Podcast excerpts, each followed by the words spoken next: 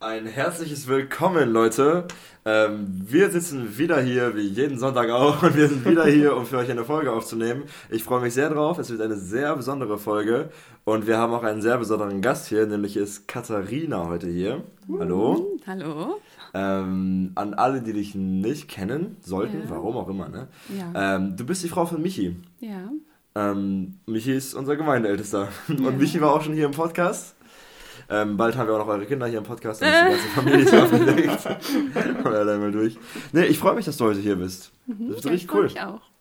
Ach, und Noel ist auch da. Moin. Zehn. ähm, wir wollen heute mit dir ähm, über etwas sehr Spannendes, Spannendes ist das richtige Adjektiv, ähm, reden. Ähm, und du, ich, muss, ich will ehrlich zu dir sein. Wenn ich, wenn ich jetzt gefragt würden würde, ähm, was macht ihr heute im Podcast, dann würde ich so sagen, yo, ähm, Depression, Angstzustände, Seelsorge, aber ich wüsste nicht, also ich bin gar nicht im Fach, vom Fach. Ich könnte dir jetzt nicht den Unterschied zwischen Depression und Angstzuständen erklären oder sowas. Aber deswegen bist ja du hier. Ja. ähm, und deswegen sind die Zuhörer auch hier, weil ihr habt ja auch keine Ahnung. Du musst heute richtig abliefern, Katharina, aber Ja, kein Druck. Kein Druck. Ja. Spaß. Das wird ganz entspannt. ähm, ja, wie willst du denn ähm, dich den Leuten vorstellen? Wer bist du? Ja, ich bin erstmal Katharina Ferderer und ich bin 38 Jahre alt.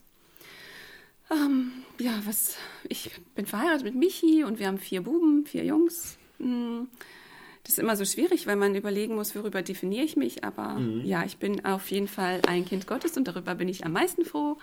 Ähm, genau, ansonsten habe ich auf Lehramt studiert. Was wollt ihr noch so wissen? Das sind schon Ich, viele. äh, Das ist es, was, was Lukas in seiner Predigt doch noch erwähnt hat. Ja. 25, was war das, Persönlichkeitstypen oder nee, 25 Punkte, irgendwie sowas. Aber du hast gesagt, ich bin ein Kind Gottes und darauf kommt es an. Ach Das war sehr nice. Okay, ja, genau. Hammer. Also man kann sagen, hey, ich bin Katharina, und dann so, ja, aber wer bist du? Ja, ich bin Ja. Lehrerin, Ah, aber okay, wer bist ja. du? Ja, ich bin ein Kind Gottes. Stimmt, Also, die Folge habe ich auch gehört Ja, von genau. Jo äh, Lukas, ja. Ja. Ein Kind Gottes. Und darauf kommt es an. Das ist nice, deswegen bist du auch hier. Ja, Ähm, ich glaube, ich würde gar nicht so viel Zeit verlieren, weil ich kann Ja. mir vorstellen, dass das intensiv wird äh, oder länger werden kann. Ähm, du kannst dir mal selbst erzählen. Was denkst du, warum sitzt du heute hier und nicht ähm, Rudi Unrau? ah ja, okay, ich glaube, Rudi, der könnte vielleicht sogar, Ja. äh, sogar äh, noch einiges mehr vielleicht sogar das sagen. Also ich, Thomas ist gerade am ja. Essen übrigens. Entschuldigung, Hat einfach seine Lasagne ausgepackt. Thomas, warum isst du gerade Lasagne? Mann, in der Folge. Tut mir leid, Katharina. alles Wir wollten dich nicht Ja, unterbrechen. nee, alles gut.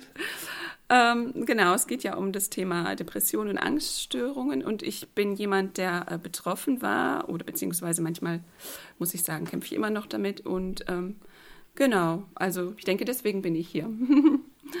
ähm, Rudi könnte, glaube ich, ganz gut was von einer anderen Richtung sagen, weil er ähm, äh, ja, viele Gespräche führt mit Leuten, die so Seelsorgebedarf haben. Ja. Wir haben auch drüber nachgedacht und auch Mhm. mit Rudi im Gespräch gewesen. Ähm, und das war auch erst der Plan. Und dann, äh, ich habe dir gesagt, meine Mama hat mir, hat mir den Vorschlag gegeben, hey, Mhm. Ah, frag doch Katharina. Und dann dachte ich Okay. so, das ist es. Ja. Mhm. Das ist wirklich perfekt. Und Ja. dann habe ich Rudi gefragt, ja, was hältst du davon? Er macht so, meint das, macht das auf jeden Fall. Ja, ja, Ähm, weil ich glaube, es ist wertvoll, dass du ein persönliches Zeugnis geben kannst. ja, ja. Ähm, ich finde das immer sehr, sehr wertvoll, wenn Menschen das machen können. Das Ja. ist sehr authentisch und echt.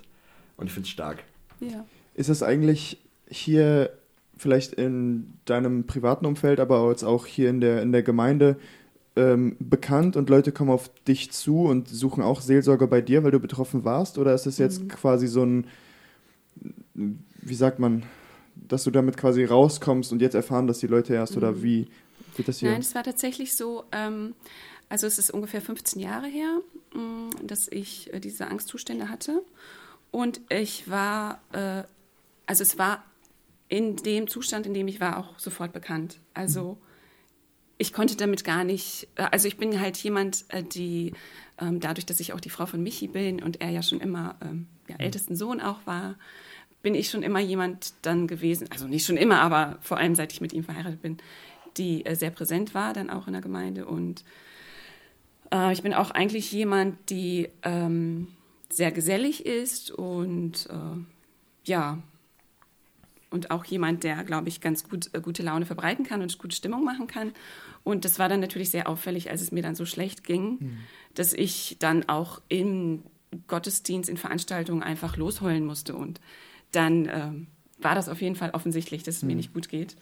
Und so habe ich das auch ähm, kommuniziert in der Gemeinde, auch damals schon, ähm, dass ich selber dann auch ähm, bei einer Bibelgebietsstunde aufgestanden bin und erzählt habe, wie es mir geht und äh, die Gemeinde gebeten habe, für mich zu beten. Mhm. Genau, und im Grunde genommen auch von der Gemeinde mitgetragen wurde in diesem ganzen Prozedere von Klinikaufenthalt bis zu, ja, mhm. was auch immer, genau, ja. Aber ja. so, dass du... Also es war schon immer bekannt. Dass du quasi Seelsorge geben konntest, ganz, ganz, du musst jetzt Ach so, keinen genau, Namen nennen, aber ganz ja, privat gefragt, du... Ja. Ähm, ja, also es gab immer wieder Leute, die äh, an mich herangetreten sind und die äh, gesagt haben, du, du hattest ja mal das Problem und mir geht es gerade auch nicht so gut. Ähm, kannst du mir da irgendwie einen Rat geben oder so, ne? Oder wie war das für dich, zum Beispiel in der Klinik zu sein? Oder wie, ähm, wie läuft das Prozedere ab? Wo muss, an wen muss ich mich wenden, ähm, wenn ich auch so diesen Weg gehen möchte? Mhm. Ja, das äh, gab es auch. Mhm.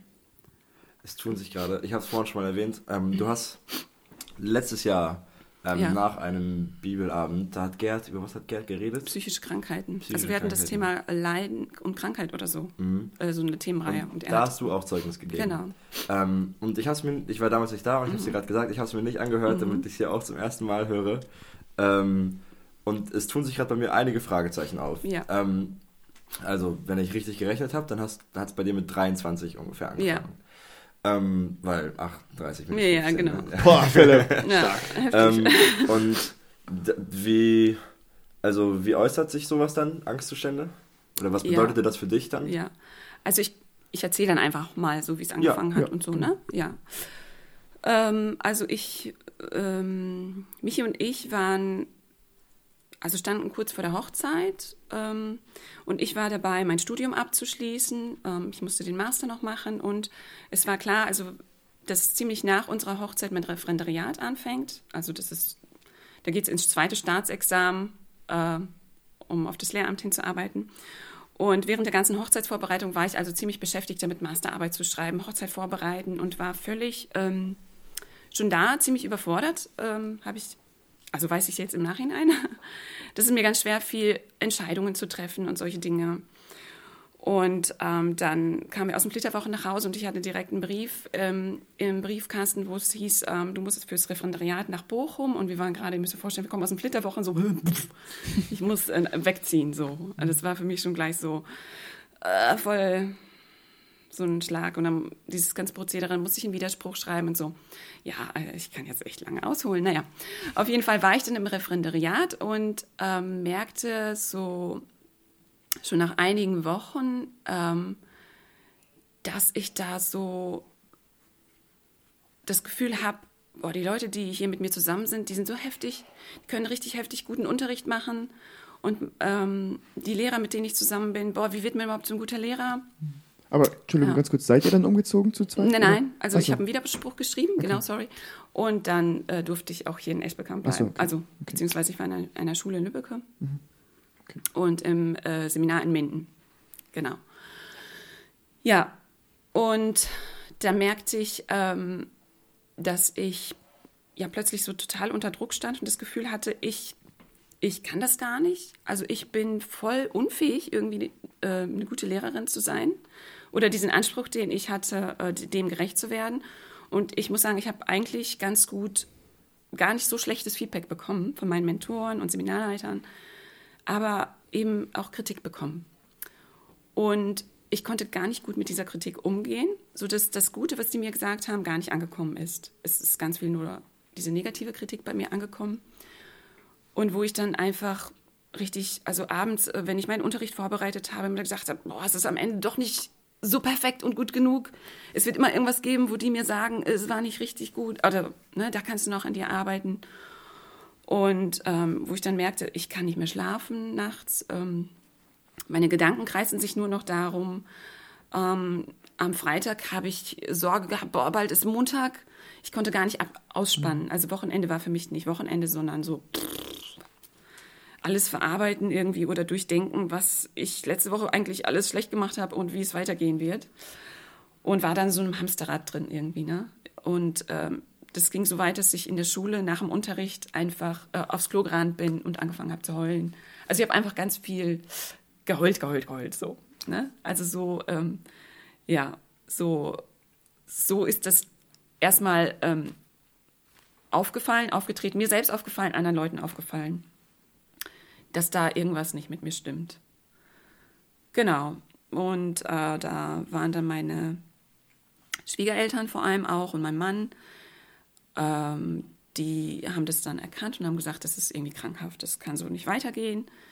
Da muss irgendwas passieren und ich wusste aber nicht, was. Ich, ich fühlte mich da sehr ähm, hineingedrängt. Also ich muss das Referendariat machen, ich komme da nicht raus, aber ich, eigentlich kann ich es gar nicht und so hatte ich das Gefühl, ich, ähm, ich stecke da irgendwie fest. Ne? Mhm. Über was für einen Zeitraum sprechen wir denn dann, wo es aufgefallen ist? Weil das ist auch dann später mit einer der Fragen, ab wann sowas zu einer Depression mhm. wird, weil das könnte ja jetzt, wenn das nur über einen kurzen Zeitraum wäre, dann könnte es ja theoretisch einfach nur eine schwere Phase gewesen ja. sein. Aber das war es ja offensichtlich nicht. Genau. Also über was für einen Zeitraum sprechen wir das dann, wo das dann endlich ja. aufgefallen ist, sage ich ja. mal. Also ich habe ja schon gesagt, dass es so bei der Hochzeit schon so war, mhm. ne, dass ich mich da irgendwie sehr oh, so überfordert war, einfach irgendwann äh, überarbeitet, glaube ich, auch einfach. Und ähm, das ging so schleichend über in diese Zeit des Referendariats und das hat angefangen im November bei mir. Und so richtig krass wurde es dann, glaube ich, im, im, Februar ungefähr. Mhm. Ja, es waren so ein paar Monate. Okay. Ja, genau. Und ähm, wie erkennt man dann am Ende, also dann das, also das Kriterium zu sagen, zu checken, oh, ich habe eine Angststörung ähm, durch diese ganzen, mhm. Wie nennt man das? Ähm, durch die Situation oder? Ja, also dadurch, dass du so oft ähm, so heulen musstest ja. und weinen musstest, da hat man dann verstanden, so okay, das ist viel zu oft, das ist äh, ja. krankhaft, das muss eine Angststörung sein. Ja, also wie man das erkennt, hast du gefragt? Ja, genau. Ähm, ja, also ich glaube, ähm, dass ich, ich kann ja nicht aus der Perspektive eines äh, Beobachters sprechen so richtig. Ähm, die, die Leute, die mich gesehen haben, haben einfach gesagt, das, das kann ja. so nicht weitergehen. Also es kann ja nicht sein, dass man nur noch heult. So. Und dann ja. bist du ähm, zum Arzt. Ja, genau. Dann äh, bin ich mit meiner Schwiegermutter tatsächlich, ähm, weil ich ja, ich fühlte mich irgendwie auch, also ich, ich, man muss sich das vielleicht so vorstellen, als wäre man wie so ein kleines Kind, mhm. irgendwie unfähig, irgendwas zu machen. Ähm, man merkt, irgendwas ist nicht richtig, aber ich, ich, ich fühle mich überfordert mit dieser ganzen Situation und wusste gar nicht so recht, ähm, was, was ich jetzt machen muss. Und sie ist dann einfach mit mir zum Hausarzt gegangen, zu meiner Hausärztin. Und ich habe ihr einfach geschildert, wie es mir geht. Und meine Hausärztin hat gesagt, so, da musst du erstmal zum Psychotherapeutin. Und es war einfach so, dass meine Schwiegermama mich da zu diesem ersten Besuch begleitet hat. Sie war einfach dabei. Ne? Mhm. Genau, ähm, Michi musste halt arbeiten und dass da einfach jemand da war, dass ich das nicht alleine ähm, machen musste. Genau, und dann ging es eben weiter. Dann habe ich äh,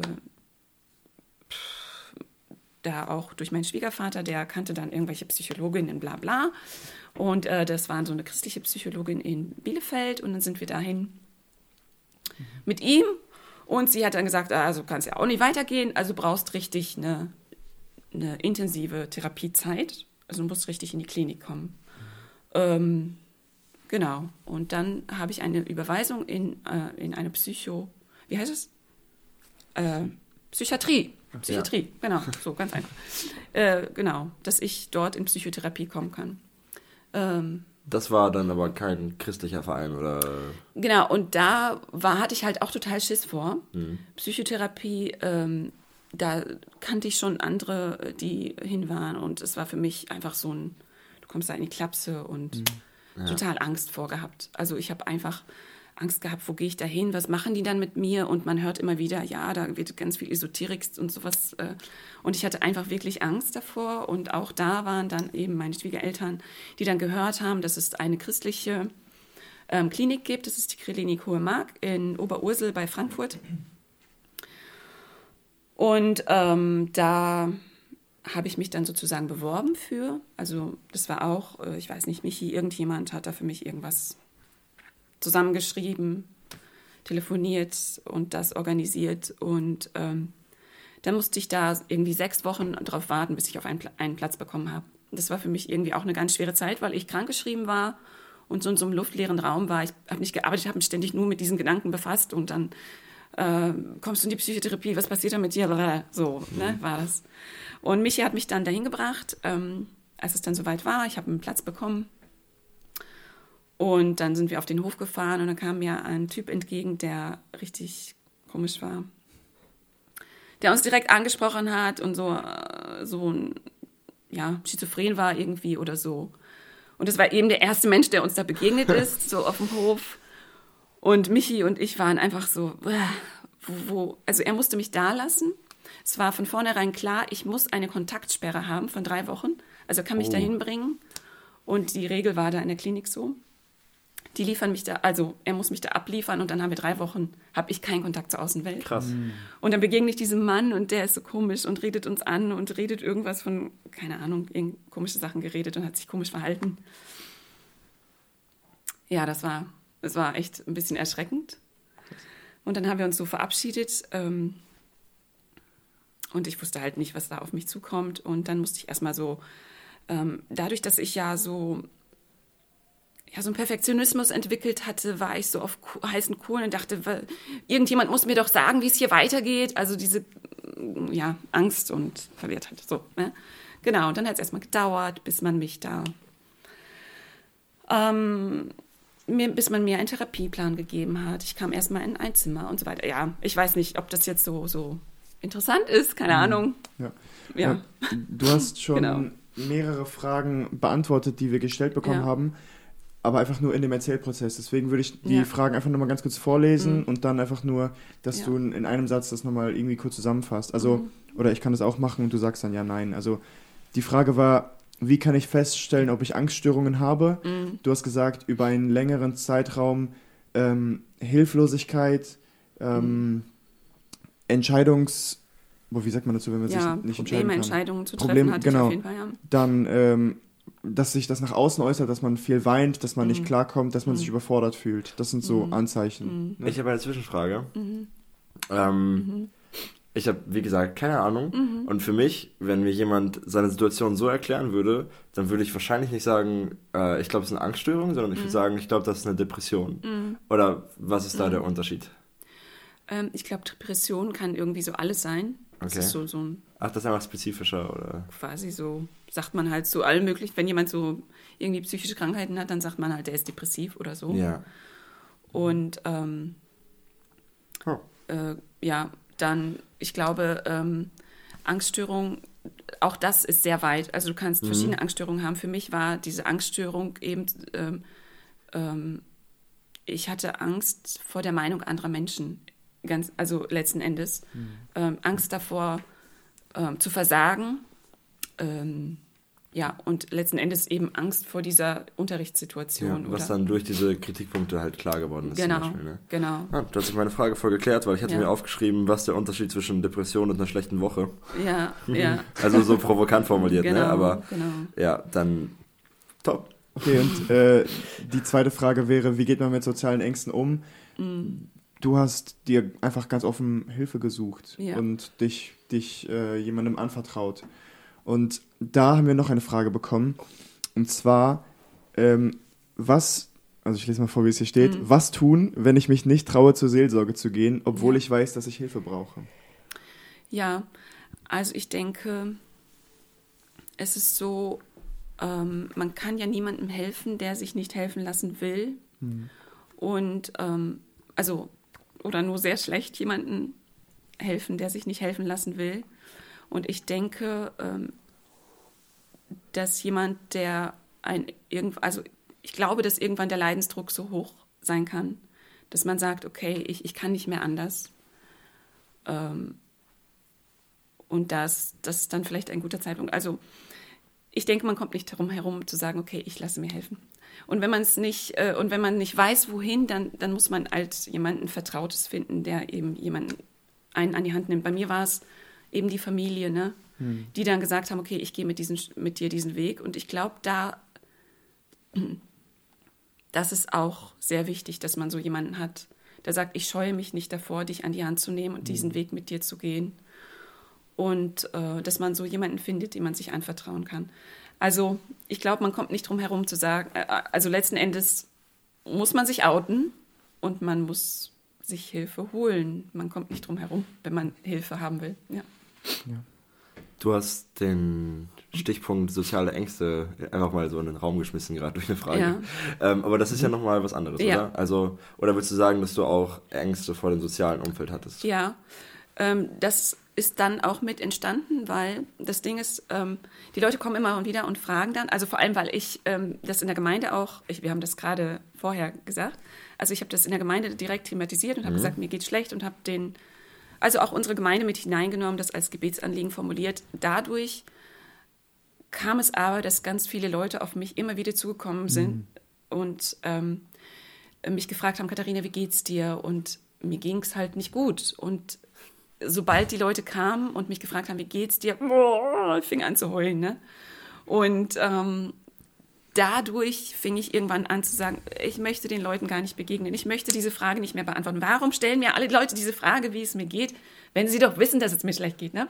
Und somit entstand so, ein, ähm, so, eine, ja, so eine Angst vor Begegnung mit anderen Menschen auch. Würdest du eigentlich sagen, dass sich diese Zeit damals längerfristig in deinem Charakter verändert hat? Dass du ruhiger geworden Ja. bist, vorsichtiger, offener, wie auch immer? Ja.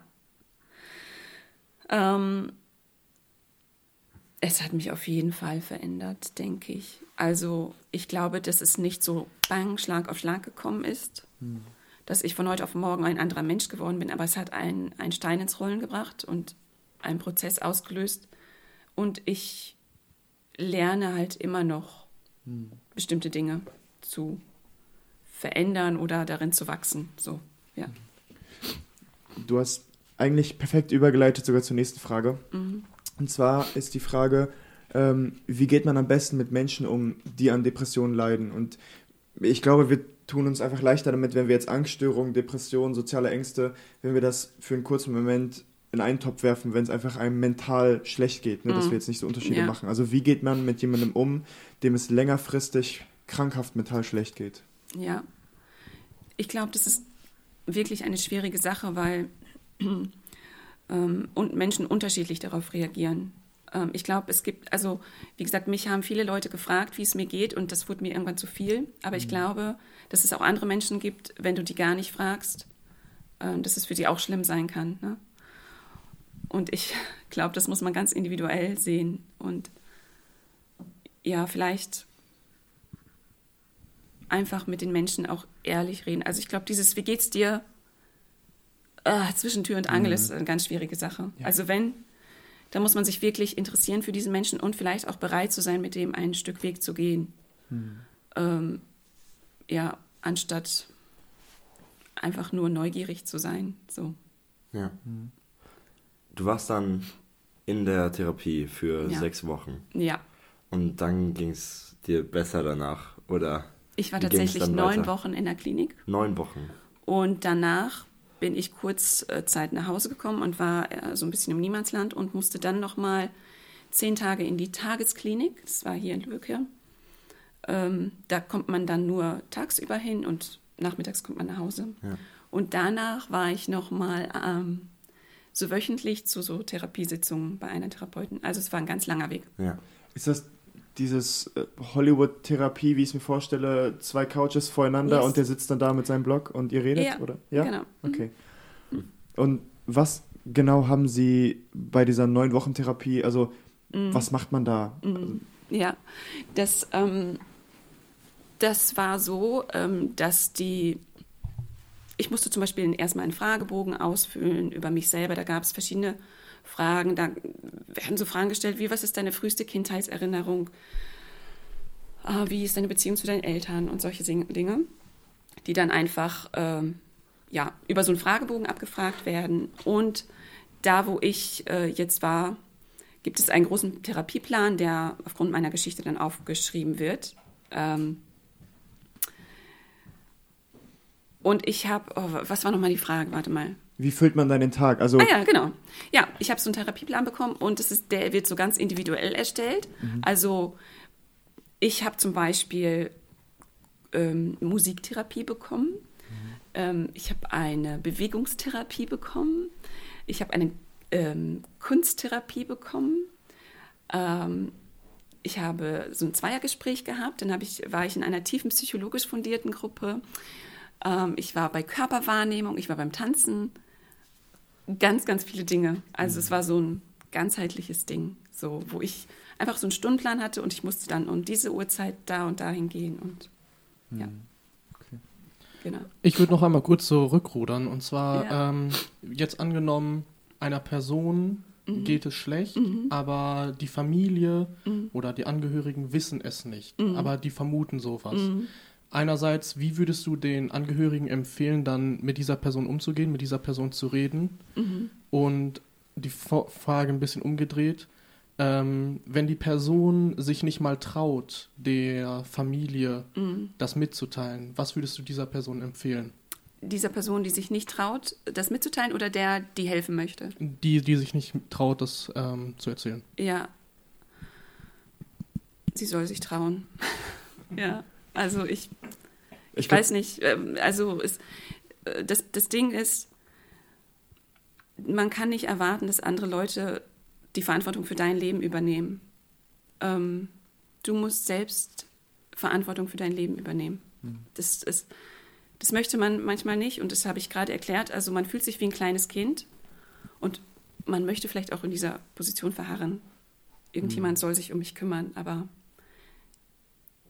es wird nicht geschehen. Also es wird nur dann geschehen, wenn ich bereit bin, selbst diesen Schritt zu gehen. Ja. Du hast es vorhin ganz gut gesagt, man kommt nicht drum herum. Ja. ja. ja ist die einzige Lösung.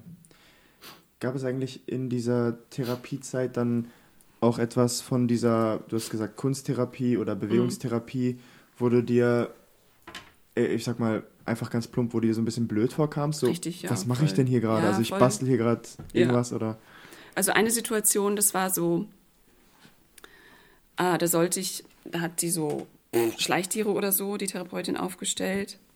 Und dann sollte ich mir da ein Tier aussuchen was ich finde, was gut zu mir passt. Und dann ein Löwe. ja, ich habe, ich glaube, ich habe ein Schaf gewählt. ja. Christ. Ja, aber ich, es war irgendwie, es war irgendwie weird. Also ich mochte das nicht so gern. Ja. ja. Und dann musste ich mich da so hineinversetzen. Aber noch schlimmer, also ganz ehrlich, noch schlimmer war dann, als ich hier in, in zu Hause war und so eine ambulante Therapie gemacht habe, wo ich dann diese wöchentlichen Gespräche nur hatte da war das bei meiner Therapeutin tatsächlich so, dass sie anfing mit so Kinesiologie. Da geht es darum, so, dass überall Energie fließt mm. in meinem Körper, in meinen oh. Gedanken und oh. zwischen uns jetzt, also zwischen uns fließt Energie. Mm. Und ich muss versuchen, diese negative Energie, die in mir ist, umzuwandeln in positive Energie irgendwie.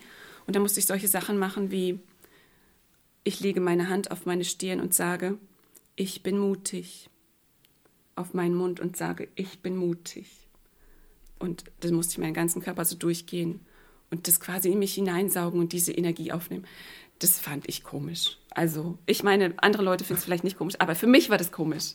Und wo ich dann, äh, also als ich in dieser Zeit mit dieser Frau war, da habe ich irgendwann ganz ehrlich gesagt, ich bin gesund, ich will das nicht mehr. Das nervt mich nur noch. Ja. Ja. Und sie, sie, also ich hatte das auch meinem Zeugnis erzählt da äh, als ich das bei uns in der Gemeinde mal erzählt habe. Äh, ich kam zu ihr hin und manchmal saß sie da und hat geheult, weil es ihr selber so schlecht ging. Und ich wusste am Ende so viel über diese Therapeutin selber und hat mich nachgefragt, wer ist hier eigentlich, also wer ist hier eigentlich der Kranke und wer ist der Therapeut? Und das war mir einfach zu viel und ich bin Gott so dankbar, dass das passiert ist, weil ich glaube, es wird mir schwer fallen, da rauszukommen aus diesem, aus dieser Abhängigkeitsbeziehung, dass da immer jemand ist, der mir hilft auf meinem mhm. Weg. Und bei ihr habe ich einfach gedacht, das nervt mich so. Ich wollte da nur noch raus. Gab ja. es den Tag der Heilung? Hast du dich irgendwann geheilt gefühlt? Mhm.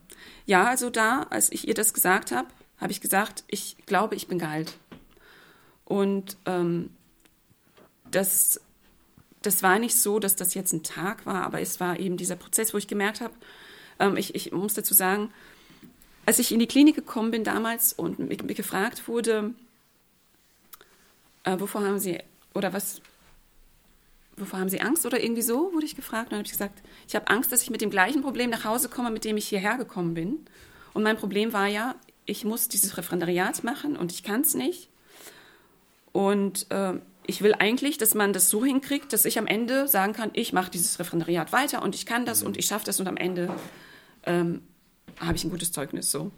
Und ich bin rausgekommen aus der Klinik und hatte das Problem nicht gelöst. Also ich konnte immer noch nicht weitermachen. Und ich habe mich tatsächlich dazu entschieden zu sagen, ich höre jetzt auf, ich mache das nicht weiter. Und äh, das war für mich ein ganz schwerer Schritt, das zu sagen, aber es war letzten Endes das, wo mir die große Last abgefallen ist und ich gesagt habe, okay, jetzt, jetzt fühle ich mich erleichtert und jetzt habe ich das Gefühl, ähm, ich kann erstmal Dinge aufarbeiten, die so seit vielleicht meiner Kindheit schon tiefgelaufen sind. Jetzt hast du aber bei der Begrüßung gesagt, dass du Lehrerin bist. Äh, ja, genau. Also du hast das Ja. Referendariat noch fertig gemacht. Nein, habe ich nicht. Oh. Nein, aber habe ich nicht.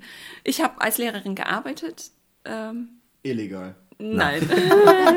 Man kann ja auch ohne Referendariat genau, man kann auch ohne genau. Referendariat schon als Lehrerin arbeiten. Ja, aber also- ich bin tatsächlich nicht fertige Lehrerin, ja. Ah, okay. Genau, also ähm, ich werde auch immer wieder gefragt, ob ich das nicht weitermachen möchte und ich sehe im Moment nicht ähm, die Möglichkeit für mich, weil ich eben meine vier Kinder habe und ich weiß mittlerweile, was das bedeutet, ins Referendariat zu gehen. Ich kann mir beim besten Willen nicht vorstellen, wie ich das organisieren sollte. Also ich glaube, ich würde äh, wieder überfordert sein. Ja, und deswegen möchte ich es nicht machen.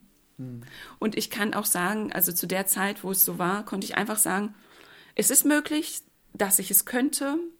Es kann sein, dass ich es schaffen werde, aber im Moment ist mir der Preis zu hoch. Ich weiß, es nimmt mich immer noch emotional so sehr mit, dass ich einfach sage, nein, ich mache es nicht. Was willst du ähm, im Endeffekt sagen? Was hat bei dir bei den Angststörungen am besten geholfen als Gegenwirkung? Was hat am besten geholfen? Ich glaube einfach dieser ganze lange Prozess, das durchzugehen, also diesen Weg zu gehen. Ich glaube, da gibt es jetzt nicht die beste Medizin. Ja. Jesus. Das wäre jetzt Genau. meine, meine, nächste, meine nächste Anmerkung gewesen. Wir haben jetzt ganz viel über menschliche Ja. Heilungsmethoden gesprochen. Wo war Gott für dich in der Zeit Ja. und wie hat sich das auf deine Beziehung mit Gott ausgewirkt? Oh. Weil. Eine, eine Frage ist auch, äh, also es geht ja auch viel, viel um Christen. Äh, Mhm. Und eine, eine Frage ist zum Beispiel, ist man an einer Depression selbst schuld? Man Mhm. macht vielleicht auch Gott verantwortlich, man macht sich selbst Total, verantwortlich. Wo ist Gott in der Zeit? Ja.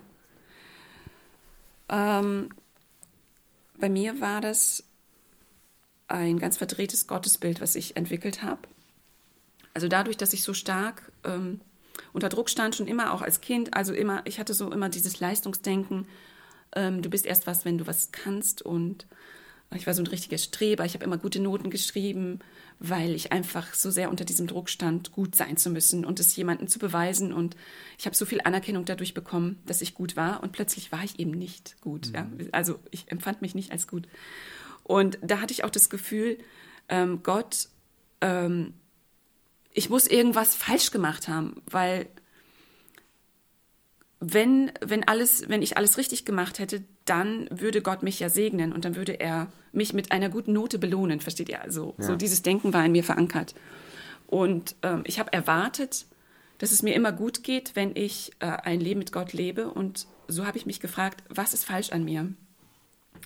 Wo habe ich etwas falsch gemacht? Warum Gott, lässt Gott es zu, dass es mir so schlecht geht? Ähm, also ich habe ja irgendwie den Fehler in mir gesucht, aber mich auch gefragt, warum lässt Gott mich in so einem Schatten? Irgendwas muss ich doch falsch gemacht haben und er sagt mir nicht, was los ist mit mir. So ungefähr. Also ich fühlte mich da total, ja, so einem Ja. Zwickmühle, ja. Also gab es für dich diese Momente, wo du in dieser mental, ich sag mal schwachen Phase, wenn das so okay Mhm. ist, ne? in dieser Ja. mental schwachen Phase, wo du Gott, zu Gott quasi gekommen bist und zu ihm geschrien hast, was ist los, hilf mir, aber hast dann keine Heilung gesehen, keine Mhm. Ja. Führung gesehen Genau.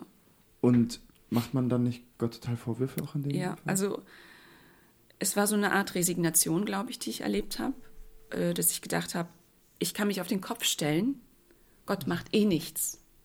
Also ich bete und bete und bete und Gott verändert meine Situation nicht. Ähm, Wo ich gedacht habe, ähm, ist Gott überhaupt interessiert an mir? Also will er überhaupt, dass ich gesund werde oder was will Gott eigentlich von mir? Ja, also es war so ein ja, ich, ich, wusste, ich wusste nicht mehr so richtig, wo ich bei Gott dran bin. Ja. Ich, ich habe Gott so vorher nicht erlebt. Ich habe immer gedacht, ähm, wenn ich richtig lebe, dann wird alles gut laufen in meinem Leben und plötzlich lässt Gott zu, dass es mir nicht gut in meinem Leben geht und irgendwie merke ich nicht, weiß ich nicht, habe hab ich gesündigt? Also was habe ich getan, dass, mhm. es, dass es so gekommen ist? Und wenn du das jetzt rückblickend sozusagen reflektieren würdest, ja. also du sitzt ja heute hier und gibst Zeugnis ja. über die Situation. Ja. Also dein Zeugnis ist ja, Gott hat mich gehört. Ja. Aber was bedeutet das jetzt für dich? Wie, ja. wie ähm, warum? Ich glaube, ich musste Gott nochmal neu kennenlernen. Das ist, dass Gott tatsächlich nicht so jemand ist, der wo ich sagen kann, ich verhalte mich so und dann verhält Gott sich so mir gegenüber. Ähm, in der Bibel finden wir auch diesen Gedanken ganz stark verankert, dieses Tun-Ergehen-Prinzip. Ich tue, ich tue, ich halte mich an Gottes Gebote und Gott segnet. Und das ist im Alten Testament ganz stark auch da. Aber es schimmert immer wieder auch durch, wie bei Hiob, dass, dass Gott Hiob einen neuen Horizont schenken möchte. Und ähm, ähm, Gott, äh, Hiob eben erlebt hat, okay, auch wenn Gott mich nicht segnet, ähm, ist er es wert, ein Leben mit ihm zu leben. Und ich glaube, in diese Ebene bin ich ein kleines Stück weit hineingetaucht, zu sagen, ähm, ja, durch diese ganze Zeit hindurch, Gott war eigentlich immer da, aber er hat mich von bestimmten Dingen durch diesen Prozess auch befreit oder offenbart in mir. Ich habe tatsächlich erkannt, dass Sünde in meinem Leben ist, wo ich vorher einfach ähm, also zum Beispiel solche Dinge wie, dass ich Menschen gefallen will, ja. Dass ich, dass ich das nicht, nicht, ich hätte das vorher nicht als Sünde erkannt in meinem Leben. Und wie sehr ich äh, dieses Denken ähm, an Gottes Stelle in meinem Leben gesetzt habe. Ähm, dass ich mehr Furcht vor Menschen hatte, vor dem, was andere über mich denken, als ähm, wie Gott mich sieht oder was Gott über mich gedacht hat. Ja, ich bin da so in, in einigen Bereichen einfach auf, auf eine andere Beziehung zu Gott gekommen. Ja, oder ein anderes Denken über Gott. Auch dieses, dass Gott mich bedingungslos liebt. Ne? Ich muss nicht etwas leisten, damit Gott mich liebt. Also es war mhm. für mich auch so, wenn ich alles richtig mache, dann liebt Gott mich. Ja, und ähm, ja, also hier irgendwann muss, konnte ich erkennen, ich darf auch einfach ruhen. Ich darf Fehler machen vor Gott. Gott rechnet mit meinen Fehlern. Ähm, er weiß, dass ich nicht perfekt bin. Und ähm, das, das war für mich sehr heilsam und hat einfach so eine, so eine Ruhe in mein Leben gebracht. Und ähm, ja, so. Hat dich das gerade in der Anfangszeit eher in die Arme von Jesus getrieben mhm. oder eher aus den Armen raus? Nein, also ich war, als ich in dieser Klinik war, ähm, ich wusste, dass es eine christliche Klinik war und es gab Gottesdienste, zu denen man gehen konnte. Ich konnte zur Seelsorge gehen neben der Psychotherapie und konnte auch zu Bibelstunden gehen. Und äh, in den ersten Wochen fast, würde ich sagen, ähm, habe ich das gar nicht wahrgenommen. Ich habe auch nicht mehr in der Bibel gelesen und nicht gebetet. Ich bin irgendwann zu diesem Punkt gekommen, zu sagen, Gott, wenn du mich wirklich liebst und ich dein Kind bin, dann musst du mich jetzt so aushalten. Ich will das nicht mehr. Ich will nicht mehr diesen Druck verspüren, ich muss in der Bibel lesen oder ich muss beten, ich muss zum Gottesdienst gehen, weil wenn ich das nicht tue, dann passiert irgendwas Schlimmes in meinem geistlichen Leben. Und ich wollte das nicht mehr und ich habe es einfach nicht gemacht äh, und habe es einfach alles sein gelassen und habe einfach irgendwann gemerkt, es kam, dass ich sagen konnte, ich will es aber, ich will diese Nähe zu Gott haben. Ich will Gott erleben und ich will wissen, wer er ist und ich wollte plötzlich zum Gottesdienst gehen und ich wollte mit einem Seelsorger reden. Ja. Ähm, ich habe dazu einen wertvollen Gedanken. Diejenigen, ja. die beim SBK am Wochenende waren, die wissen das schon wahrscheinlich, was jetzt kommt, aber es ist okay. äh, es geht natürlich um Liebe. Du hast es gerade erwähnt und ja. Das ist mir voll wichtig geworden. Du kriegst zwei Minuten Redepause. Ja, alles gut. Ich komme kurz in den Predigtmodus. Ähm, in dem Gespräch von Jesus mit Petrus, äh, das letzte Gespräch, mhm. ähm, wo Jesus Petrus dreimal fragt, hast du mich lieb? Ich lese ja. die Verse mal vor, in Johannes 21, Abvers 15. Als sie nun gefrühstückt hatten, spricht Jesus zu Simon Petrus, Simon, Sohn des Johannes, liebst du mich mehr als diese? Er spricht zu ihm, ja Herr, du weißt, dass ich dich lieb habe. Spricht er zu ihm, weide meine Lämmer. Wieder spricht er zum zweiten Mal zu ihm, Simon, Sohn des Johannes, liebst du mich? Er spricht zu ihm, ja Herr, du weißt, dass ich dich lieb habe. Spricht er zu ihm, hüte meine Schafe. Und jetzt kurzer Liebesexkurs, ja? Noel, was ist der Unterschied zwischen Agape und Filio? Das sind unterschiedliche ähm, Wörter für Liebe in der griechischen Sprache. Agape ist die bedingungslose, mhm. manchmal auch Vaterliebe genannt. Ja. Und Filio ist die freundschaftliche Liebe. Stark. Mhm. Ähm, also mit anderen Worten, wenn ich jetzt eine Freundin hätte, dann wäre das Beispiel perfekt. Ähm, wenn ich zu meiner äh, Freundin sagen würde, ihr müsst euch das kurz vorstellen, dass ich eine habe, ja. Äh, wenn ich zu meiner Freundin sagen würde, hey, ähm, ich liebe dich, auch wenn du alt und grau wirst, sozusagen. Ja. Ne? Formulieren wir es mal so. Also die Liebe kommt von mir aus, auch wenn der andere Mensch, ja. ich sag mal, nicht perfekt ist, mhm. liebe ich diese Person trotzdem von mir aus. Filio ist mehr dieses Freundschaftliche. Ich liebe meine Freundin oder Frau, weil sie wunderschön ist, weil sie so einen guten Charakter hat. Und Jesus fragt Petrus hier zweimal, liebst du mich, Agape? Also entscheidest du dich für mich, egal was passiert, egal wie sehr du leiden musst, liebst du mich, willst du dein Leben mit mir verbringen? Und Petrus sagt zweimal ja. Und jetzt wird es voll interessant in Vers 17. Er spricht zum dritten Mal zu ihm, Simon des Johannes, hast du mich lieb, Filio? Also Jesus fragt Petrus, hey, liebst du mich als Freund? Findest du meinen Charakter interessant? Ähm, fühlst du dich einfach zu mir hingezogen? Willst du mein Freund sein? Ähm, dann steht hier, Petrus wurde traurig, dass er zum dritten Mal zu ihm sagte, hast du mich lieb? Und sprach zu ihm, Herr, du weißt alles, du erkennst, dass ich dich lieb habe. Jesus spricht zu ihm, weide meine Schafe.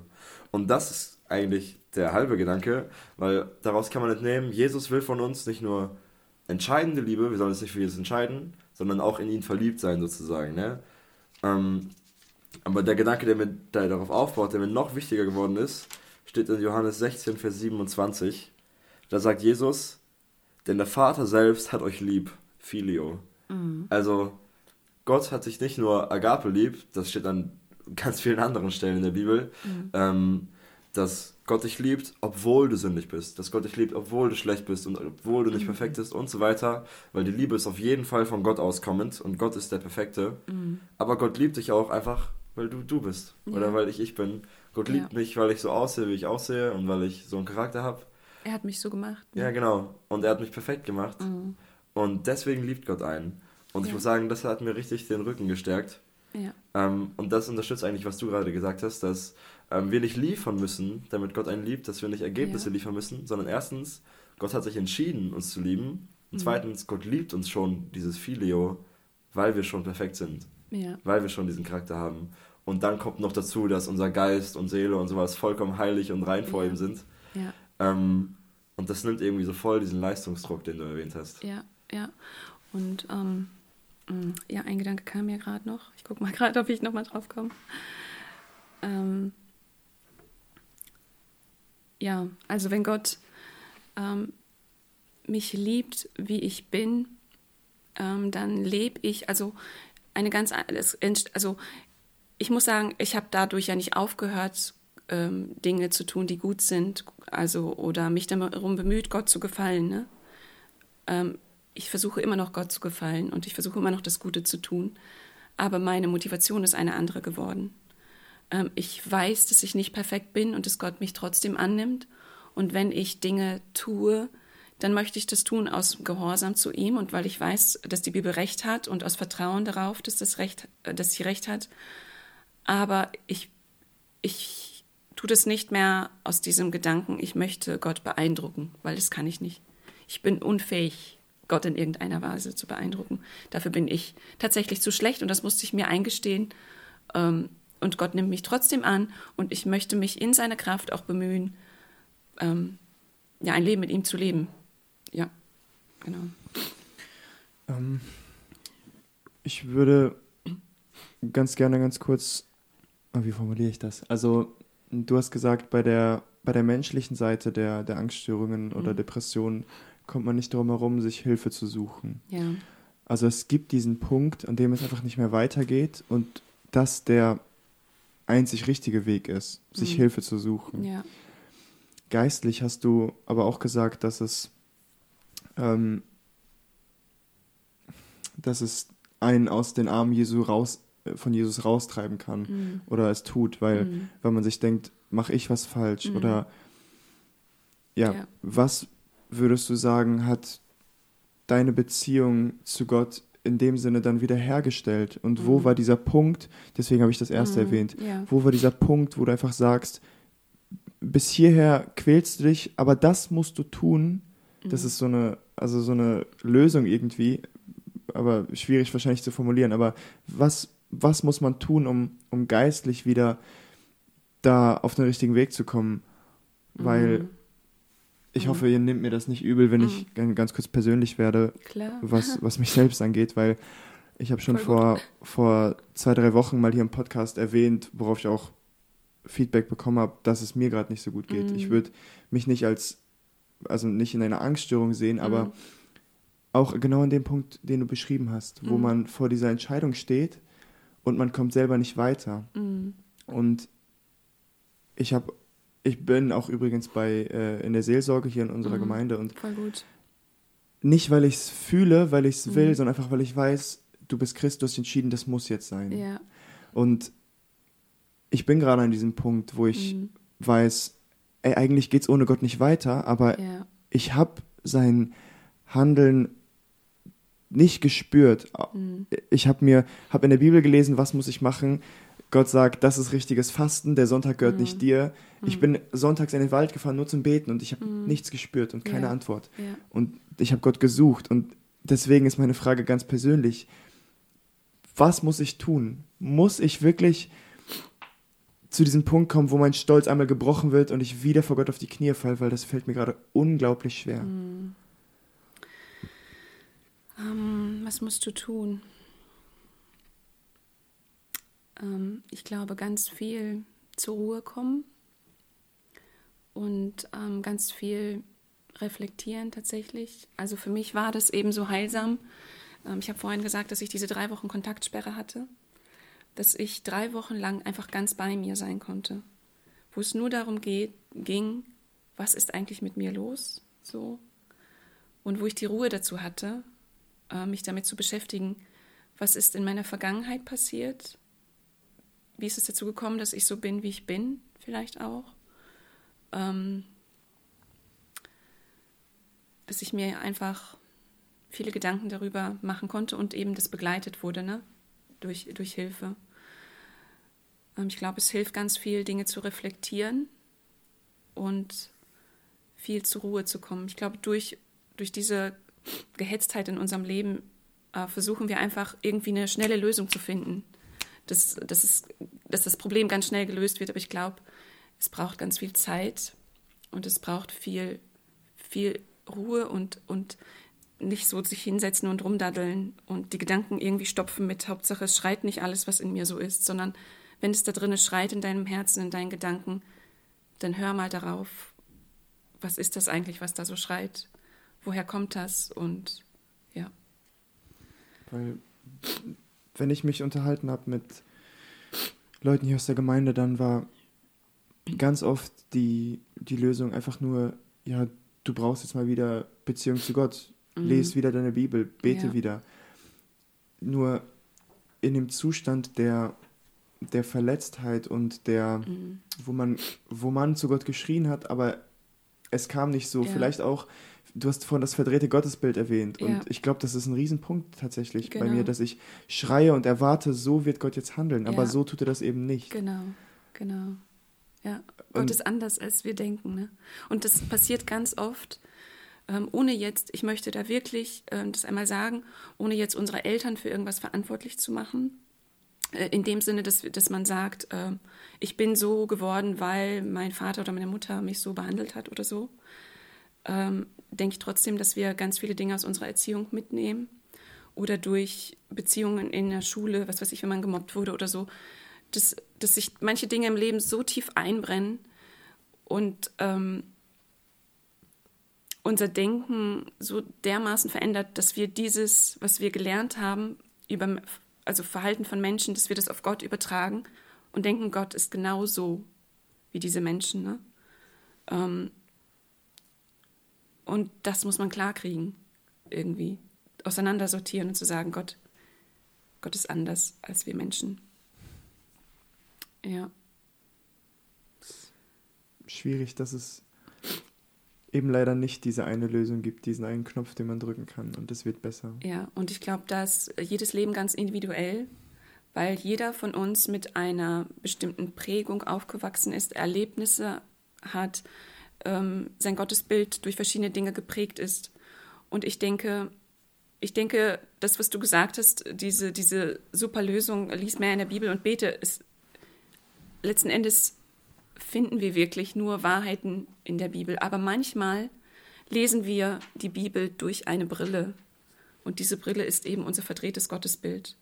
Und wenn ich sehr gesetzlich aufgewachsen bin zum Beispiel und äh, eine, eine große Angst vor Gott habe, dass er bei jeder Sünde, die ich tue, ähm, gleich bestraft, dann werde ich die Bibel auch mit dieser Brille lesen, es sei denn, ich, ich kriege einen klaren Blick dafür, dass Gott nicht so ist. Ja. Mich hat ein, mir hat ein Vers geholfen, mhm. aber ich, ich habe ich hab vor zwei, vor zwei Problemen stand ich. In mhm. einem Problem habe ich Gottes Führen krass gespürt und mhm. habe gemacht, was stand in Jesaja 58 und das hat geholfen und beim anderen eben nicht. Mhm. Deswegen frage ich mich da? ein bisschen, wo mein Gottesbild verdreht ist. Ja. Es geht um das, ähm, es geht um falsche und echte Frömmigkeit, es geht also ums Fasten. Mhm. Okay. Ähm, mhm. Dass ähm, das Volk Israel falsch gefastet hat. Sie haben gefastet, aber haben, äh, waren trotzdem böse und Gott hat gesagt, das ist kein wohlgefälliges Fasten. Ja. Und Gott hat dann gesagt, was wohlgefälliges Fasten ist, lasst die, äh, versorgt die Armen, also mhm. in dem Sinne, tut was, was recht ist vor mir.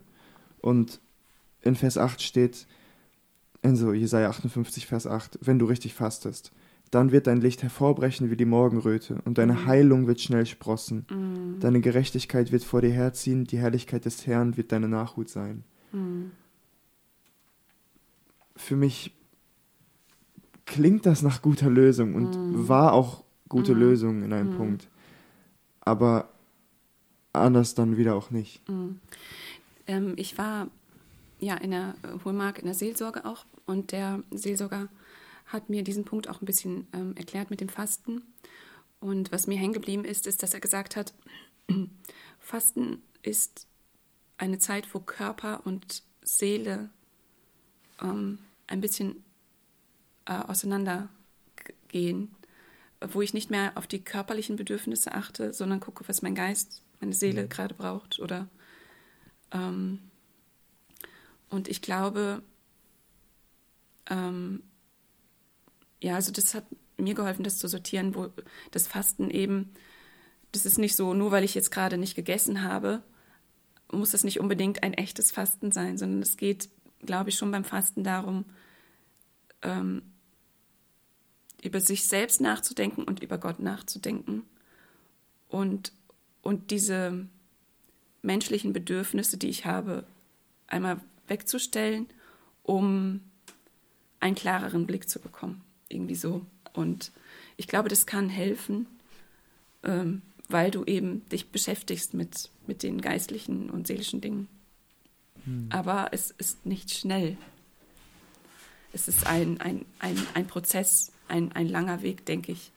Ähm, eine, eine Sache, also meine Therapeutin hatte zu mir gesagt, Frau Ferderer, Sie glauben doch nicht ernsthaft, das, was Sie in 23 Jahren an Verhaltensmustern gelernt haben, durch neun Wochen hohe Mark einfach wegtherapiert ist. Also, wie stellen Sie sich das vor?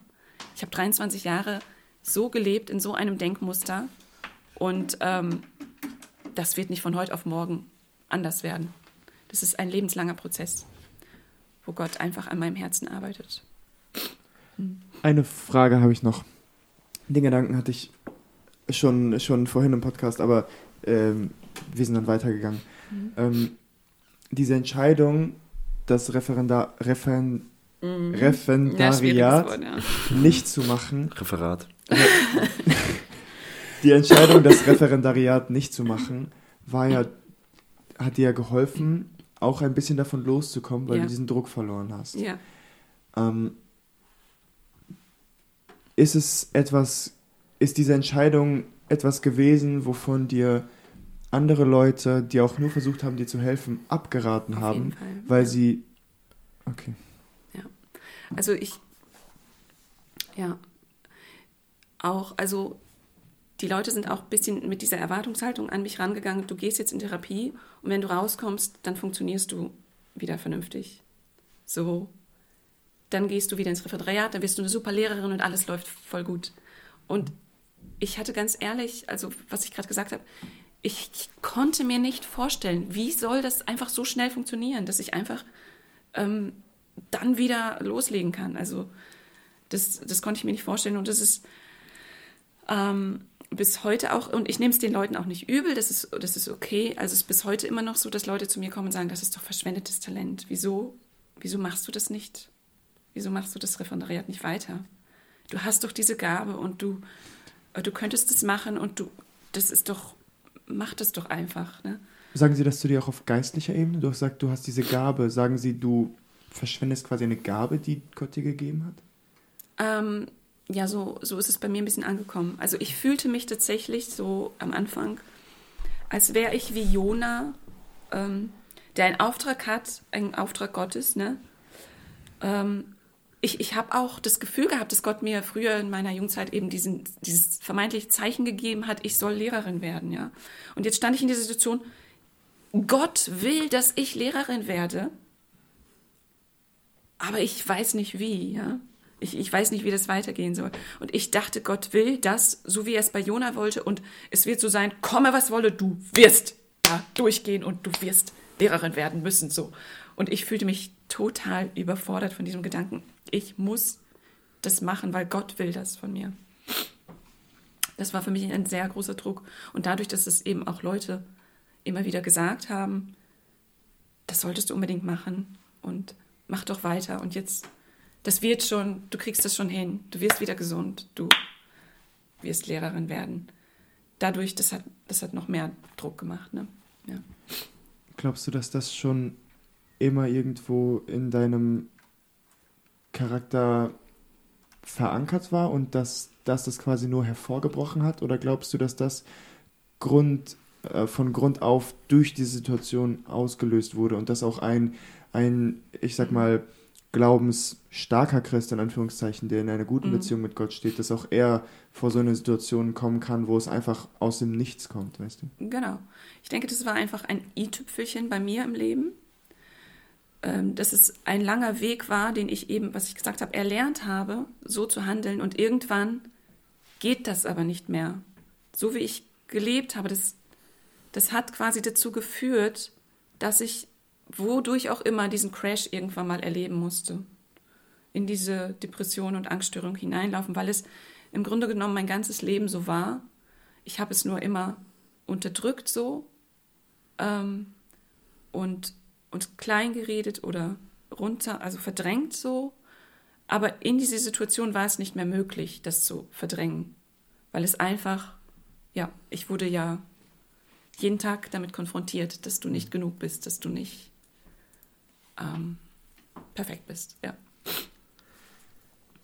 Ähm, wir haben noch einige Fragen. Ja, bitte. Die komplett ab vom Schuss sind, ja. quer durch Beet, durchs ganze Thema.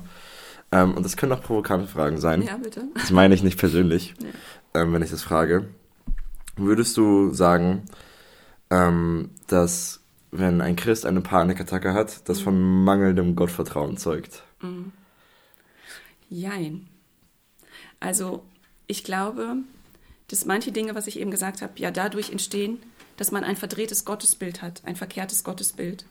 Und dass eben ein mangelndes Vertrauen dadurch ja auch entsteht. Und ich dadurch ja auch in solche Situationen hineingeraten kann, in Panikattacken und so weiter.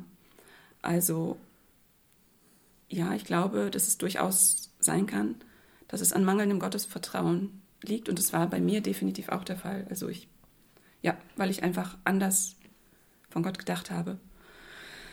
Ähm, aber ich glaube auch, dass es eben durch Überforderung ja dazu kommen kann, dass wir in solche Situationen hineingeraten und es vielleicht einfach dann auch offenbart, was einfach immer in, in mir gesteckt hat. Mhm. Aber ich glaube, es ist nichts Böses ist. Es ist nicht etwas, wir müssen einfach davon ausgehen, dass wir Menschen Fehler machen, dass wir nicht perfekt sind und dass es okay ist. Also wenn ich, ja. wenn ich als Christ in so ein tiefes Loch falle. Ja. Was würdest du sagen, wie hoch ist die Eigenverantwortung an der Depression? Also, ähm, ich glaube, wir können uns einig sein, dass Menschen können auch einfach Opfer einer Situation sein und dadurch in Depressionen fallen. Mhm. Ähm, aber ab dem Punkt, wie hoch ist die Eigenverantwortung? Ähm, wie sehr, also ich will das mhm. nicht ja, aggressiv verstehe, formulieren, ich will nicht den Menschen vorwerfen, hey, du bist selbst schon in der Depression, ja. aber wie sehr ist der Mensch dafür verantwortlich, ähm, wieder den Weg rauszusuchen und zu finden? Ja, ja. Ähm, ja das war auch so ein Ding, ähm, was ich gelernt habe von einem meiner guten äh, Psychotherapeutin, die mir gesagt hat, Frau Ferdram, ähm, als sie ein Kind waren oder bis zum Erwachsenenalter hin, da sind Dinge einfach geschehen in ihrem Leben, auf die sie keinen Einfluss nehmen konnten.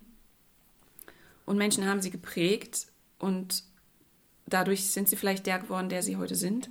Aber wie es mit, ihr, mit ihnen weitergehen soll, das haben sie jetzt in der Hand. Sie sind erwachsen und ähm, sie haben die Verantwortung für ihr Leben, ähm, ob sie so weitermachen wollen, ob sie weiterhin dieses Opfer sein wollen, was nicht mehr was, was nicht ähm, nichts dagegen tun kann, dass das passiert mit mir. Ja?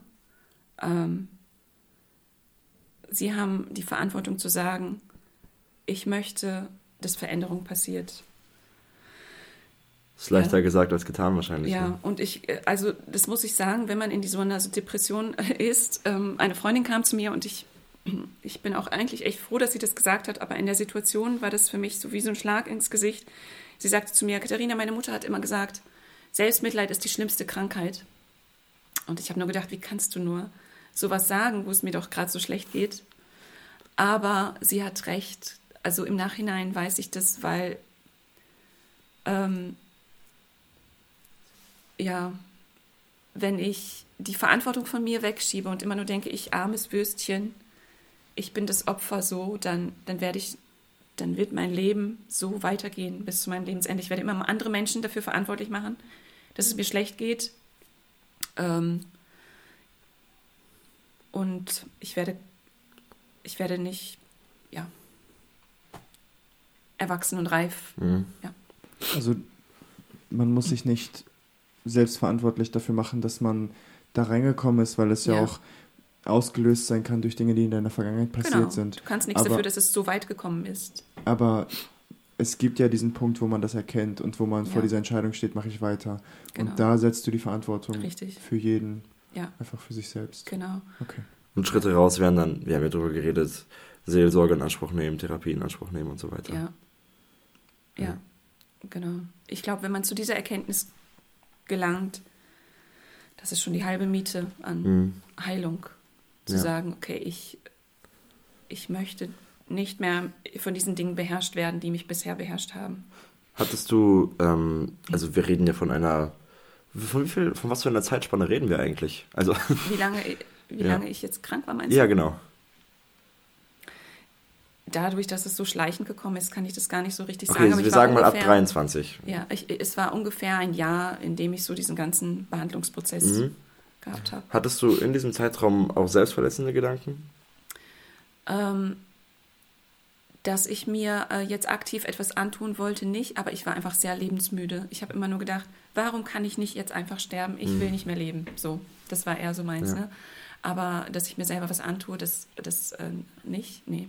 Wie willst du ähm, Menschen raten, deren Bekannten, also keine Ahnung. Ja. Äh, die Frage ist, ich formuliere es einfach, mhm. wie geht man mit selbstverletzendem Verhalten um? Ich glaube, es ist nicht auf einen selbst bezogen, sondern auf... Wenn andere Menschen sich genau, selbst verletzen. Wie gehe ich mit solchen Menschen um? Ja, das ist auch schwierig, weil ich ja nur jemandem helfen kann, der sich helfen lässt. Ja. Und ich kann natürlich auf diesen Menschen einreden und ihm klar machen, wie schlimm das ist, was er tut. Aber das... Äh, das wird kein Gehör finden. Also es, beziehungsweise man, ich glaube, so ein Mensch fühlt sich einfach nur unverstanden und ähm, ja, wir denken, du, du weißt ja gar nicht, wie es mir geht und es ist ja auch so, man weiß nicht, wie ja. es diesem Menschen geht. Äh, also es, ja, ich muss einfach letzten Endes, letzten Endes sagen, es ist immer die Verantwortung desjenigen, der in dieser Krankheit steht. Wenn ich, wenn ich Krebs habe Und äh, ich gehe nicht zum Arzt und ich, ich gehe nicht zu Chemo oder was auch immer. Wenn ich mich dieser Behandlung entziehe, dann muss ich mit den Konsequenzen rechnen, dass ich daran sterbe, ja, zum Beispiel. Mhm. Und so ist es eben auch, wenn ich, wenn die Seele krank ist, wenn ich, wenn ich mich weigere, mir helfen zu lassen, dann, dann wird es darauf hinauslaufen, dass mich diese Krankheit immer mehr krank macht. Aber ich denke, wichtig ist da auch, dass man der Person, die sich in dem Fall mhm. selber verletzt, nicht irgendwie als die Person, die es besser weiß, ja. entgegenkommt, sondern dass man der Person auf Augenhöhe ankommt. Ja. Weil ich denke, oder ich, ich denke, wenn man der Person ähm, als der kommt, der es besser weiß, ähm, der weiß, wie man es richtig macht, ja. verschlimmert man diesen Zustand eigentlich einfach nur. Voll. Ja, man, die, der Mensch fühlt sich sehr unverstanden. Ja. Ich denke, als jemand, der helfen möchte, diese Person muss sich dessen bewusst sein, dass das, das Hilfe, dass das, was ich gerade gesagt habe, das ist nicht mit einmal, zack, mhm. ein Gespräch abgetan. Wenn ich jemandem helfen möchte, dann muss ich bereit sein, diesen Weg zu gehen mit dieser Person. Und ähm, ja, sie an die Hand zu nehmen und vielleicht mit ihr zum Arzt zu gehen oder ja, genau. Wenn uns jetzt gerade vielleicht Menschen zuhören, egal ob jung, ob alt, die mit solchen Problemen und mit solchen Fragen zu kämpfen haben, die jetzt hier auch gestellt wurden. Ne? Das sind ja auch Fragen von unseren, von den Zuhörern. Mhm. Ähm, was würdest du als ja, als, als Message, sage ich mal, mal jetzt weitergeben, weil mir fällt, also mir brennt die ganze Zeit irgendwie auf dem Herzen jetzt zu sagen, ich weiß, dass ich selber gerade Probleme habe, ja. Aber du hast mir jetzt gerade gezeigt, du hast die gleichen Gedanken gehabt wie ich und mhm. du bist nicht alleine. Mhm, und ja. das wäre jetzt so meine Message. Was ja. würdest du als, als Hilfe vielleicht ja diese, diese ganze Such dir Hilfe, du bist selbst verantwortlich, wie würdest du das einfach als, als schönen Satz formulieren, mhm. einfach als Hilfestellung oder als Message? Mm, ich glaube, der Blickwinkel, den wir haben, ist ja jemand, der depressiv ist, ist richtig komisch krank, also der ist gestört irgendwie oder. Ähm, und ähm, ich habe gelernt, einen anderen Blickwinkel auf meine Krankheit, sage ich mal, damals zu haben. Ähm, und zwar hat äh, mir dann jemand gesagt, wissen Sie was, die ganzen Stars, die, die gehen alle zum Psychotherapeuten und Psychotherapie ist voll der Luxus. also, dass man das machen kann. Und ähm, ich habe mit Menschen zu tun gehabt, die mit mir auf Station waren, die waren ganz normale Leute, das waren, die waren nicht schizophren oder irgendwas, ja. Die hatten, die waren, da waren äh, Kriminalbeamter und eine Apothekerin war da, eine Heimleiterin, ganz normal wie, wie ich jetzt auch bin, Hausfrauen und Pastoren und selbst jemand, die Psychologin war, die es eigentlich, wo man denkt, besser wissen müsste. Ja. Also die Leute waren, das waren ganz normale Menschen und einfach zu sagen, jeder Mensch von uns kämpft mit irgendwelchen Dingen, die uns belasten und wieso sollten wir, wenn es die Möglichkeit gibt, einen klaren Blick auf unser Leben zu werfen, wieso müssen wir uns damit quälen? Also wieso, wieso muss man sich zusammenreißen müssen, und, um einfach zu funktionieren und darauf zu warten, bis es nicht mehr geht, anstatt zu sagen, okay, bevor es so weit kommt, dass ich, sag ich jetzt mal, in die Klapse komme, mhm. gehe ich das Problem an, damit es nicht so weit kommt. Macht es doch einfach. Und wenn, also manche Menschen denken, sie müssten erstmal so richtig depressiv sein und nichts zu nichts mehr fähig, einen Burnout haben, bevor sie in die Seelsorge gehen würde ich sagen, nee, wenn du, ähm, wenn du etwas auf dem Herzen hast dann, und du, du, du kommst nicht alleine weiter, dann lass dir doch einfach helfen. Also wo ist das Problem? Das Gesicht zu verlieren, das ist doch, wer sein Gesicht verloren hat, wer, ich, es gibt irgendwie so einen Spruch, ah, ja, irgendwie so nach dem Motto, wer sein Gesicht verloren hat, der hat eben nichts mehr zu verlieren. Dann, hm. ja, so, dann bin ich eben frei von dem, was andere über mich denken. Aber der Gedanke ist ja auch ganz oft, ich bin alleine mit diesem Problem oder die wahr. anderen verstehen mich nicht. Und deswegen ja. all, einfach als, als ja. für die Zuhörer ja. jetzt ganz klar gesagt, ich weiß jetzt auch viel durch dich, ich bin nicht alleine, das hat mir geholfen. Oder in der Retro, in der, äh, in, wenn ich später darüber nachdenke, wird es vielleicht noch helfen, aber auch ganz mhm. klar der Gedanke, auch du, lieber Zuhörer, bist damit nicht alleine. Und Hilfe ist da. Und ähm, ja, ich glaube, ja. ganz ehrlich, also dass irgendwo jeder mit irgendwelchen Dingen zu kämpfen hat, ja. mit denen er alleine nicht zurechtkommt. Und ich, ich finde, es zeugt von einer Stärke, wenn man, wenn man sich öffnet und bereit ist, darüber zu reden. Und nicht aus diesem Grund heraus, um das Gesicht zu wahren. Also du bist auf jeden Fall nicht alleine. Ich glaube, jeder Mensch hat so seine Schatten. Ja. ja. Ähm, ich, mir liegt auf dem Herzen, ähm, was eigentlich, was euch auch auf dem Herzen liegt, deswegen machen wir ja diese ganze Folge hier. Ähm, es hören, auf, ich, ich bin mir sicher, Menschen zu, ähm, die so irgendwie dazwischen schweben. Ne? Vielleicht ähm, mit dem Gedanken, hey, mir geht es absolut nicht gut und eigentlich brauche ich Seelsorge und vielleicht ist das so dieser Ermutiger, das mhm. zu machen, das wäre wunderbar, macht das auf jeden Fall. Ähm, vielleicht schwebt ihr so dazwischen, dass ihr denkt, so eigentlich brauche ich es nicht, aber da möchten wir eigentlich auch ermutigen, macht das mhm. auf jeden Fall. Mhm. Ähm, besser, ich sag mal zu früh als zu spät, wenn man ja. das so sagen kann. Ähm, aber ich möchte es mal praktisch formulieren. Wir haben hier in der Gemeinde, vielleicht bist du gar nicht bei uns in der Gemeinde FBG Espelkamp, mhm. ähm, du kannst uns anschreiben und wir verweisen dich gerne, wenn du ähm, sehr faul bist, darfst du es auch einfach bei uns in diese Spotify-Section da schreiben, in die Kommentare und wir versuchen dich irgendwie weiterzuleiten. Wir haben mhm. sehr tolle Menschen in dieser Gemeinde die so etwas sehr gut können oder Menschen kennen, die so etwas sehr gut können. Ähm, deswegen, wenn du in unserer Gemeinde bist, dann geh gerne auf, keine Ahnung, Älteste wäre natürlich perfekt, aber wenn die mhm. dir so weit weg erscheinen, ich sage euch, Michi ist eigentlich voll der normale Typ, mhm. ähm, äh, dann kannst Kann du auch. bestätigen. Ja, dann kannst du auch, weiß ich nicht, äh, Jugendleitung oder wenn die dir auch zu weit weg erscheinen, einfach auf jemanden, wo du weißt, der steht fest in der Gemeinde, äh, auf den Earl mich, wenn ihr wollt. Und mhm. ähm, wir können euch gerne, gerne weiterleiten oder mit euch reden. Ja, ja. was willst du sagen? Du schaust so. Ja, ähm, ich wollte tatsächlich was Witziges sagen, aber irgendwie erscheint mir das gerade nicht so passend. Ich wollte Katharina fragen, ob du so weit gehen würdest und sagst, dass sogar Michi Probleme hat. ja. Nee, das ist perfekte Mensch Ja, auf jeden Fall. ja. Ich denke schon, ja. Ähm, ich habe hier noch eine Frage und ich bin mir nicht sicher, wie diese Frage auf Instagram gemeint war.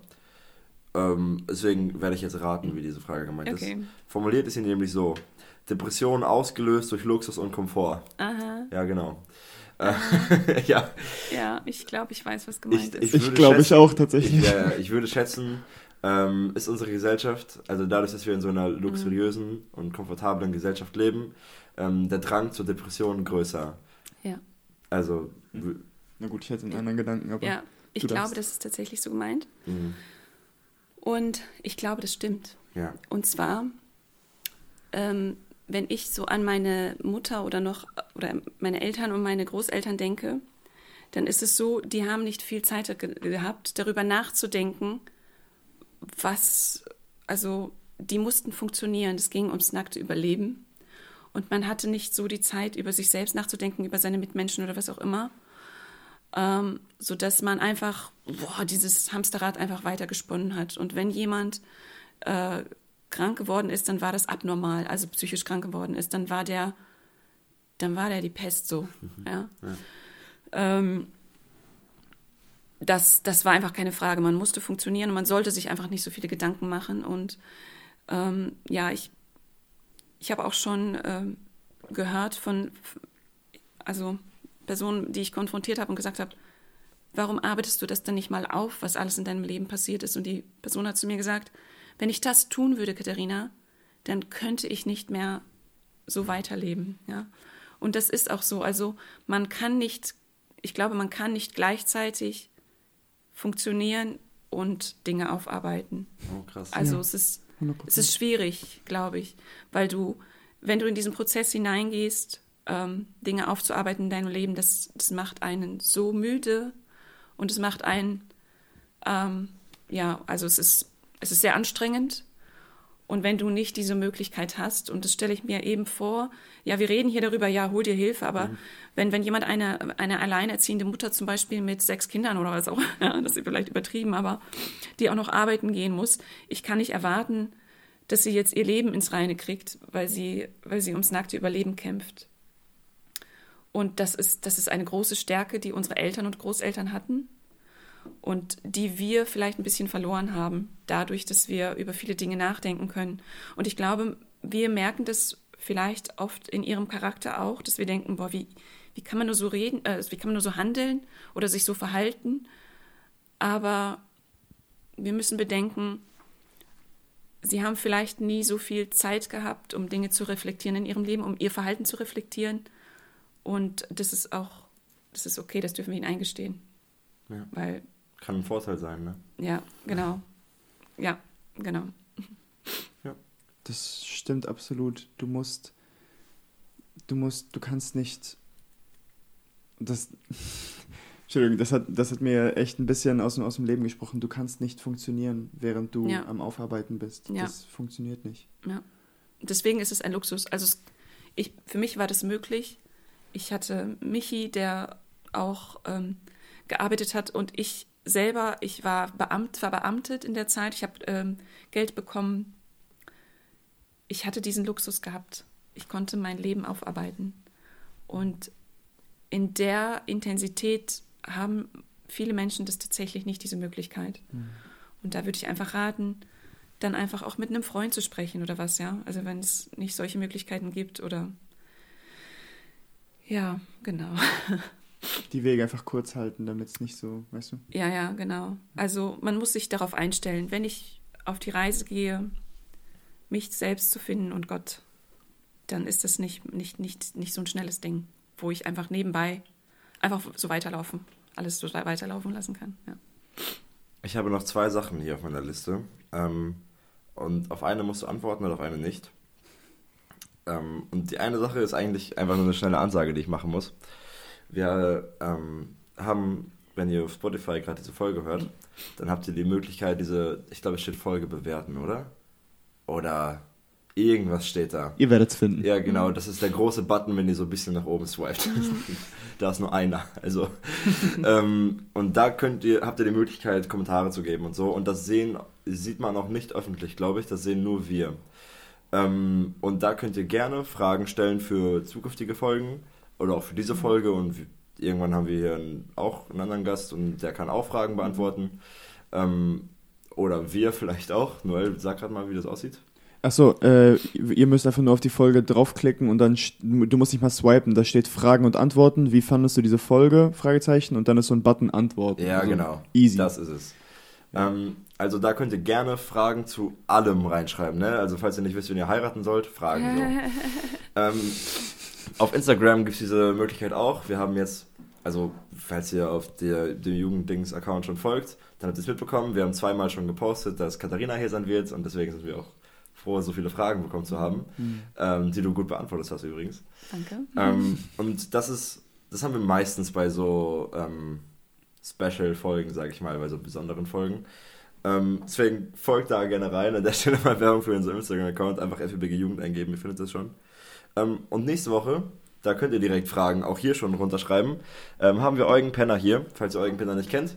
Ähm, er ist Dirigent bei uns in der Gemeinde, hat Musik studiert, ähm, ist für Gesang in der Gemeinde mitverantwortlich und so weiter. Wenn ihr in der Gemeinde seid, solltet ihr ihn kennen. Wenn nicht, dann lernt ihr ihn kennen in der Folge. Ähm, auch da könnt ihr schon Fragen für schreiben. Wir nehmen am Mittwoch mit ihm auf. Ja, das wollte ich gerade sagen. Als kurzer Disclaimer, bis Mittwoch habt ihr Zeit. Ja, genau. Bis Mittwoch um fünf oder was? Ja, ja, Mittwochabend nehmen wir mit ihm auf. Thomas will was sagen. Und das Thema ist generell Musik, um damit hier einmal. Also natürlich kann man auch ein bisschen Fragen zu ihm natürlich haben. Ja, oder halt, wenn Aber- man heiraten will, wie gesagt. Ja, ja. Aber jetzt bezogen auf äh, das Thema Eugen, gen- die generelle Topic ist Musik. Ja, Ähm, nicht, dass ihr da jetzt irgendwas zum Liebesleben von Eugen, wobei wir wahrscheinlich auch darauf eingehen könnten. Ja, wie gesagt, alles. ähm, und Katharina, ich habe eine Frage noch an Mhm. dich, beziehungsweise zwei. Hast du einen Lieblingsvers? Oder einen so. Vers, der dich die letzte Woche. Hat Michi dich vorgewarnt, dass sowas kommt? Ich habe das gehört in Ah. einer Folge. Ich habe mir, äh, ich bin ein bisschen reingehört. Ein Vers der Woche. Hast du einen Vers der Woche für uns? Äh, ich, also es ist jetzt nicht Lieblingsvers, kann ich jetzt nicht so sagen, aber ähm, ich habe in der letzten Woche einen Psalm gelesen Mhm. und ähm, genau, ich hole mal meine Bibel gerade raus. Äh, ach so, die liegt schon hier auf dem Tisch, super. genau, und es äh, knüpft eigentlich so ein bisschen an das an, was, ähm, was ich Noel vorhin gesagt habe. Ähm, im Psalm 37, Vers 7 steht, sei stille dem Herrn und warte auf ihn. ähm, ja, das würde ich euch mitgeben, einfach mal in eurem Alltag still zu werden und zu hören, was da so im Herzen ist und in der Bibel zu lesen und nicht einfach nur, ähm, ja, um es abgehandelt zu haben, sondern darüber vielleicht zu meditieren, würde ich jetzt mal das Wort benutzen und stille zu werden vor Gott. Genau. Ja. Und weißt du auch schon, was die zweite Frage wird? Ähm, das Lieblingslied, ne, ja. oder so? Ja. Sie hört Podcast. nice. Test. Genau. Äh, auch da könnte ich jetzt kein äh, Lieblingslied sagen, aber ich überlege gerade, welches von den beiden ich euch weitergebe. Wir sagen einfach Song der Woche, also muss nicht Lieblingslied sein, sondern einfach von der letzten Zeit, was dich jetzt begleitet hat. Ja. Oder vielleicht auch interessant, was dich in der Zeit genau, damals begleitet das, hat. Das denke ich nämlich gerade. Ja. Äh, in der Zeit ähm, der Therapie, wo ich in der Hohen Mark war, da hat mich ein Lied, also es hat mich echt so ein bisschen befreit, so. Und das hatte zu tun mit diesem Gottesbild, das ich hatte, das äh, Lied In deinem Licht siehst du mich von Martin Pepper. Kennt ihr das? Nee. Nee. Ja. Aber hören wir gleich. Ja, und das ähm, ist nicht, also, ja, ich sage jetzt nichts über die Qualität der Musik, aber äh, der Text ist, hat mich sehr befreit. So. Über die Qualität können wir dann nächste Woche genau, mit Eugen sprechen. Mit Eugen. Stark. Genau. Ja. ja. Hammer. Dann vielen Dank, dass du hier warst, Katharina. Ja, ich fand, das war eine richtig gute Folge. Mhm. Ich glaube, für viele Menschen eine wichtige Folge. Mhm. Eine sehr persönliche Folge. Eine sehr persönliche Folge. Ja, danke für die Einladung. Danke mhm. für die Offenheit. Mhm. Ja.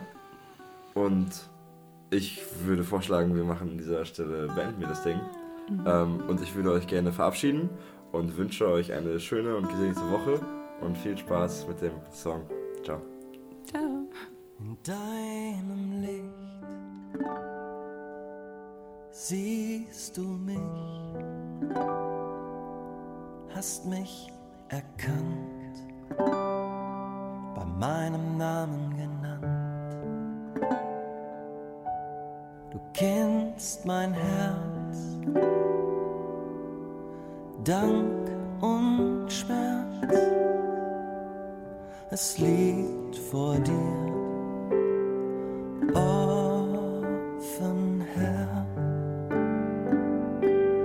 Mein ganzes Sein, Tag aus, Tag ein, ergibt nur Sinn, wenn ich nicht jemand anderes